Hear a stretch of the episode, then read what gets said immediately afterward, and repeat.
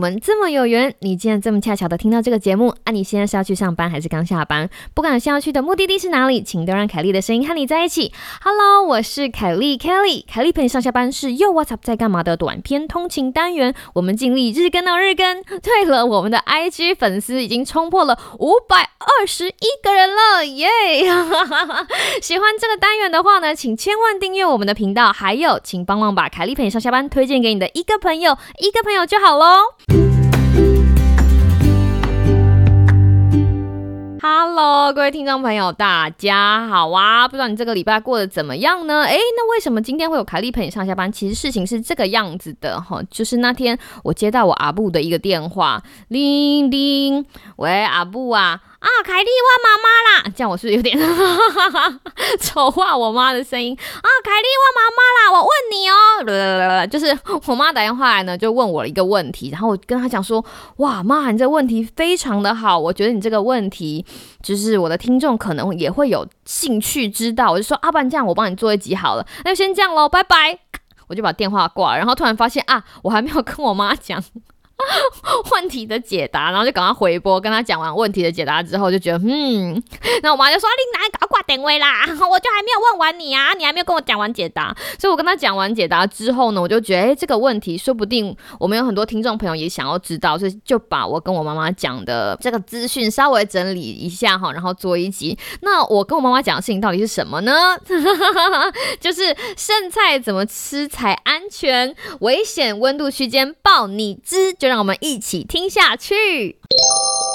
嘿，各位听众朋友，没有，我刚刚模仿我妈的声音，那个情境剧太融入了，所以没有把我妈妈的问题讲给大家听。其实是这样子的哈，那凯莉妈妈遇到的问题呢，是我们家旁边市场有一摊炸物，非常的好吃。那你知道那种很好吃的炸物店，如果你不去排队，早点去排队，那个晚了就没有，就是他们。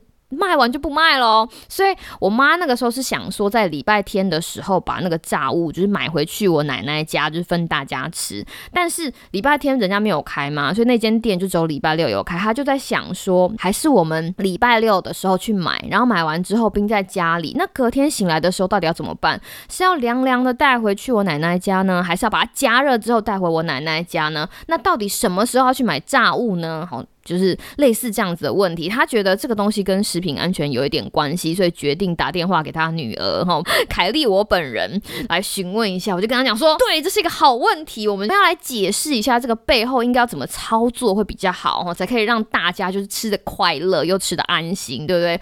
一个神经兮兮的 podcast 就要从生活里面找灵感。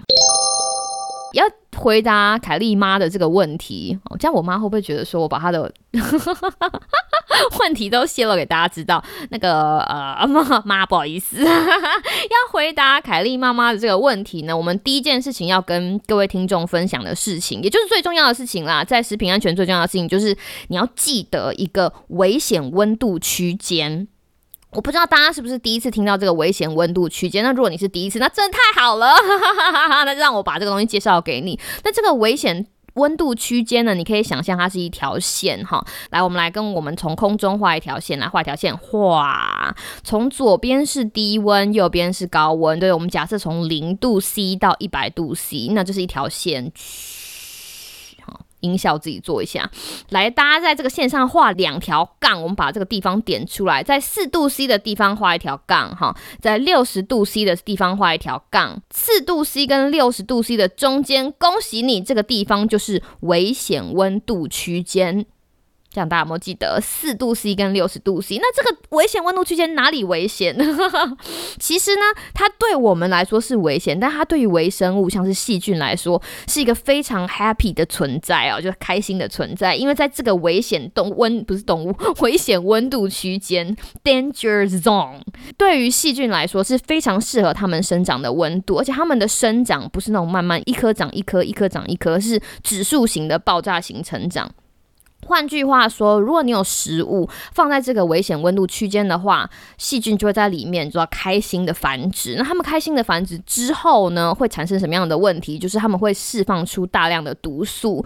所以当人们吃了这样有问题的食物的时候，就会产生食品中毒的症状。你一定会想说，哎，我哪有在食品中毒？其实哈，根据报道，人们会上报说我有食品中毒的情况，其实远远比他们想象来的少。怎么说？有的时候你去。吃了一个什么东西，然后突然觉得哎呦，肚子有一点感觉在翻搅，然后就去厕所，就是拉一下，你就觉得哦，太好了，我应该只是吃坏肚子，说不定，说不定那就是一个小小的食品中毒。那会引起食品中毒的微生物哈，细菌或者是病毒蛮多的。那我们来讲几个给大家做例子，好比说哈，沙门氏菌、金黄葡萄球菌或者是李斯特菌等等等。那这个危险温度区间呢，我们。不一定是所有的细菌，但是对于大部分的细菌来说，都是一个他们非常开心会生长的环境。所以换句话说，为了要让大家吃的安心、吃的健康，我们就要避掉这个危险温度区间。也就是说，如果你今天要储存你的食物的话，你就要储存在六十度 C 以上，或者是四度 C 以下。哦，这样是不是很容易了解？直接跟大家讲两个哈对应这个危险温度区间的守则好了，这两个守则非常的简单。第一个呢就是熟食要够熟，第二个呢就是生食保存要够冷。因为我们刚刚不是说了吗？你一定要确保你的食物保存在六十度 C 以上。对不对？那六十度 C 以上就是熟食要够熟。换句话说，如果你自己煮哈，你要确定说你煮的东西，你又把它煮的够熟。一般来说，最精确的方法就是你用那个温度计，就是那种有一根针的那种温度计插进去你的肉类哈，看看它有没有熟。但其实你如果煮的够久，或者是你在煮的时候把中间这样吐开，确定它中间如果没有红红的，那就 OK 了。你要确定你把东西煮熟哈，这是第一个例子。那第二个例子呢，是你要把剩菜彻底加热完全，彻底加热。到足够的温度，这个温度呢，我给大家一个建议的标准是至少要在七十五度 C 以上，哈，七十五度 C 以上彻底加热。那这个是熟食要够熟的例子，生食保存要够冷。那就像我刚刚讲的，生食要保存在什么地方才可以在四度 C 以下？来，我把麦克风递给你，冰箱。答对了，就是冰箱。你就觉得，哎呦，这么简单，凯莉，你为什么要特地讲？我有一个问题要问你，各位听众朋友，你确定你的冰箱真的有在四度 C 以下吗？哎呦，这是一个好问题哦！我记得那个时候我去参加一个活动，去参加那个卫教活动的每一个人都可以获得一支冰箱温度计。然后我那个时候就觉得很有趣，为什么送给我每个人一支冰箱温度计？因为那个卫教活动的目标就是说，大家要确定你家的冰箱是不是真的可以帮你做到维持食品安全，是不是你家的冰箱真的可以帮你的食物脱离危险温度区间？就我一回家一看，哇！我的冰箱比我想象的还要热诶，所以我就把那个冰箱的那个。冷度再调大，才把它降到就是四度 C 以下哈。所以第一件事情，如果你的生食保存要够冷的话，你要确定你的冰箱真的够冷，好不好？去买去网络上买一支，那那个很便宜。去买一支你的那个冰箱温度计，看看你的冰箱是不是真的在摄氏四度 C 以下。那华氏呢？四十四十度 F 哈，摄氏四度 C，华氏四十度 F，回去回去看看。那这是第一件事情。那第二件事情呢，就是解冻要够。快，如果你的生食保存要够冷的话，表示说你在解冻食物的时候，你不会希望你解冻的东西在你的。危险温度区间里面，举例来说，你有一个东西你想要解冻，对不对？你从冷冻库拿起来，那冷冻库基本上是零度以下，然后也是有人家里的冷冻库没有在零度 C 以下，因为有的时候冷冻库塞太多东西，都把那个出风口塞塞住了。你知道，有些人的家里冷冻库是非常精彩的，一打开就哇，然后关回去，所以冷冻库基本上是零度以下哈。当你把冷冻库里面的东西拿出来的时候，你想要解冻，对不对？有一些人就直接把它丢在你家的厨房台子上解冻，这样。是不行的，为什么？因为你让它慢慢解冻，它如果一旦超过四度 C，它就进入这个危险温度区间。然后你知道吗？等你准备煮那块肉或那块鱼的时候，这个细菌已经在里面开 party 了，对不对？哈，大家要把这个危险温度区的概念深深刻在你的脑子里，好吗？我们刚刚讲完了两个大守则，熟食要够熟，好，生食保存要够冷。大家一定会觉得说好难哦，你讲了这么一大堆，我记不住，我记不住，没关系。如果你真的记不住的话，我告诉你，你只要记两件事情。第一件事情就是刚刚那个危险温度区间四度到六十度 C。第二件事情就是我告诉你一个两小时黄金守则。那这个守则是什么意思呢？就是好比说你开 party，你找一堆人来，然后你煮好了很多东西，传吉德，好办一桌给大家吃。这些东西它就会慢慢的从好比说七十五度降降降降降降到四五十度嘛，对，可以入口的温度。那两小时守则就是，如果你有食物在危险温度区间已经放了超过两个小时，那就不要了。换句话说，如果你知道你的食物将会被暴露在这个危险温度区间，你就在两小时之内邀请大家把它吃完，就不待机了，你就不要再把它放回去了哈。这样大家有了解这个危险区间的两个小时守则？那两个小时守则是比较一般来说的守则。如果你想要更严紧的话，你可以把这个守则想成一个小时，在一个小时之内把你从外面买回来的东西吃完，把你煮的东西吃完，这样就比较安全，没有疑虑。就这样。这就是我跟我妈妈讲的概念，因为概念你不能讲太多。食品安全这个东西其实要认真讲，我们可以讲一个下午，或是可以开好几堂课，把这个东西完完整整的告诉大家。但是最精华的，我就在今天就是你要挤出来给大家，好不好？那希望大家可以记得。哎，等等等等，我还没有跟你讲说你可以走。想说凯莉你好吵，想来这里跟大家做两个小练习，这样我们就可以知道要怎么样把这样子的守则应用在我们的生活上。那为了要做这两个小练习呢，我挑了两个。大家最容易遇到的困难的题目，我们一起来讨论。那第一个哈，就是鸡汤。今天你煮完一锅鸡汤，你想要把它冰在冰箱里面，你觉得怎么样做会最安全？因为鸡汤很滋补，对不对？你喜欢，细菌也喜欢。为了不要让细菌在里面开 party，你要怎么样做才可以让这锅鸡汤就是 非常安全的进入你的冰箱被保存呢？来，我给大家嗯几秒钟的时间，大家想想看。滴答滴答滴答滴答，好，我们回来了，我们就来一起来回答这个问题。现在是鸡汤它七十五度，它还没有掉到这个危险温度区间，所以我现在要做的事情是让它用最短的时间下降到四度 C，只要在四度 C 以下它就安全了。那要怎么样做呢？哈，有几个撇步可以跟大家分享。第一件事情就是，你有一锅鸡汤这么大锅的时候，你不要整锅端进去冰箱呢，因为你如果整锅端进去，它在冰箱里面降温的速度就会非常慢，它就会慢慢下降，细菌就看到。啊，好开心哦！鸡汤哎，很好喝，就可以在里面开派对开始，然后一直繁殖、繁殖、繁殖。No No，如果你有大锅的鸡汤，我建议你，你可以把它分成小碗、小碗，就是像那种乐扣有没有？乐扣没有叶配，然后就是那种玻璃保鲜盒，把它分成小碗，它比较容易降温。如果说你有一只烤全鸡，你也可以把它分成小份、小碗或者是小份，都是很好的方法。那还有第二件事情呢，是你可以在外面就让它快速降温，这样放进去冰箱之后，它就不会在里面慢慢的。的降温，因为当你把一锅很热很热的鸡汤放进冰箱的时候，其实你是靠冰箱的力量，靠冰箱的念力把它降温降到四度 C 以下。但是想想看，如果我们可以在外面就把鸡汤的温度稍微降到比较靠近四度 C，那在冰箱里面冷却到四度 C 以下的这个时间，是不是就会缩短了？是不是就缩短了它在危险温度区间的时间，就会让你的食物保存的比较好？那我们应该要怎么做呢？在这里告诉你一个方法，就是用冰水浴。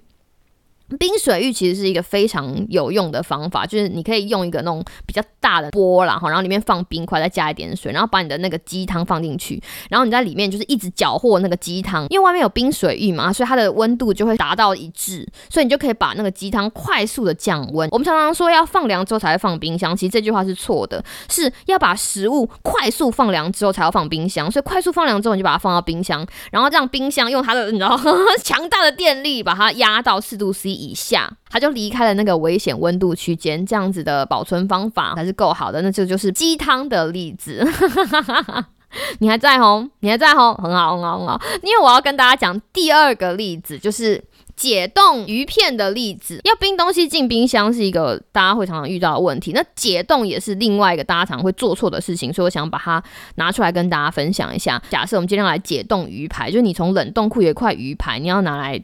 煎煮炒炸随便你要怎么解冻会比较好呢？一样的，给大家五秒钟，大家想想看。滴答滴答滴答滴答，要来公布答案喽。假设你的冷冻库符合条件，在零度以下，对不对？今天从零度到四度，就走四度的距离呀。是不是呢？那你要怎么样 把这个食材解冻，让它到四度 C 可以被烹调，但是不要进入到危险温度区间，你就要缩短这个零度 C 到四度 C 的时间嘛。最不可取的方法就是把它丢在厨房的琉璃台上，让它自己解冻。因为自行解冻，你等于是给细菌开爬梯的机会，因为它慢慢的从零度到四度到五度，到你发现到啊，它已经解冻的时候已经二十度了，里面的细菌已经开爬梯开到不知道人了哈。可是你说啊，反正我等下都要煮熟，可是朋友啊，有一些毒素并不是用高温就可以摧毁的，那怎么办呢？大家有没有想过这个问题？会造成食物中毒的细菌白白种哈，不一定产生毒素之后再加热都可以把这些。毒素消除哈，所以这个误区是要跟大家解释一下。好，那我们现在知道，我们不能把冷冻鱼片丢在厨房的琉璃台上面解冻。那我们应该要怎么办？第一个，好，你可以做的事情是，你可以把它直接放到冷藏，让它在冰箱里面慢慢温度上升到四度，再把它拿出来。那这个是第一个方法。那我比较建议的是第二个方法，没错，还是那个方法是什么？冷水浴，就把那块冷冻的鱼片拿出来，直接把这个在真空包或者在塑胶袋里面的冷冻鱼片，就直接放在水盆里面，让这个水帮它快速的从零度到四度解冻。这么做有什么好处呢？除了你可以达到解冻的目的，因为你就是在煮那条鱼啊，对不对？你另外一个目的就是避免进入危险温度区间，好，是不是一兼两顾？那节目到最后要跟大家分享一下，我到最后是怎么回应我妈妈的这个问题啊？我就跟她讲说，哎，你大概抓一下，她什么时候会。开始卖好，它什么时候开始卖？表示说那个炸物很热，羞羞，对不对？热热的炸起来，那个时候是个好时机，因为至少你可以确定说那个时候已经在七十五度 C 以上。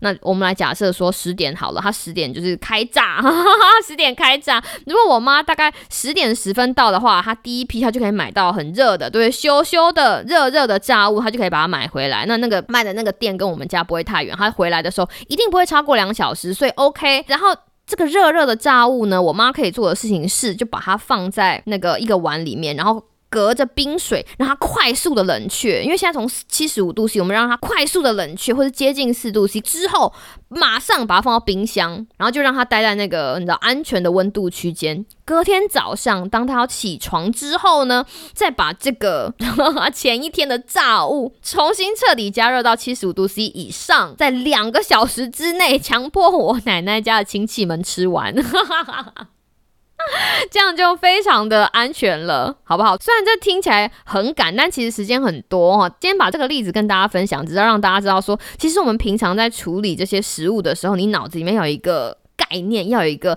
大蓝图，就是这个危险温度区间。一旦你把这个大蓝图放在你的脑子里面，你就知道哦，我下一步应该要怎么做，我这一步应该要怎么做，背后都有一番道理。那只要大家都学会了这个东西之后，不管有多好吃的东西，你都可以吃的又美味又安全，又可以守护大家的健康。好了，这就是今天的凯丽陪你上下班想要跟你分享的东西。希望你有一个美好的今天跟明天，还有一个美好的周末。我们就下次再见喽，拜拜。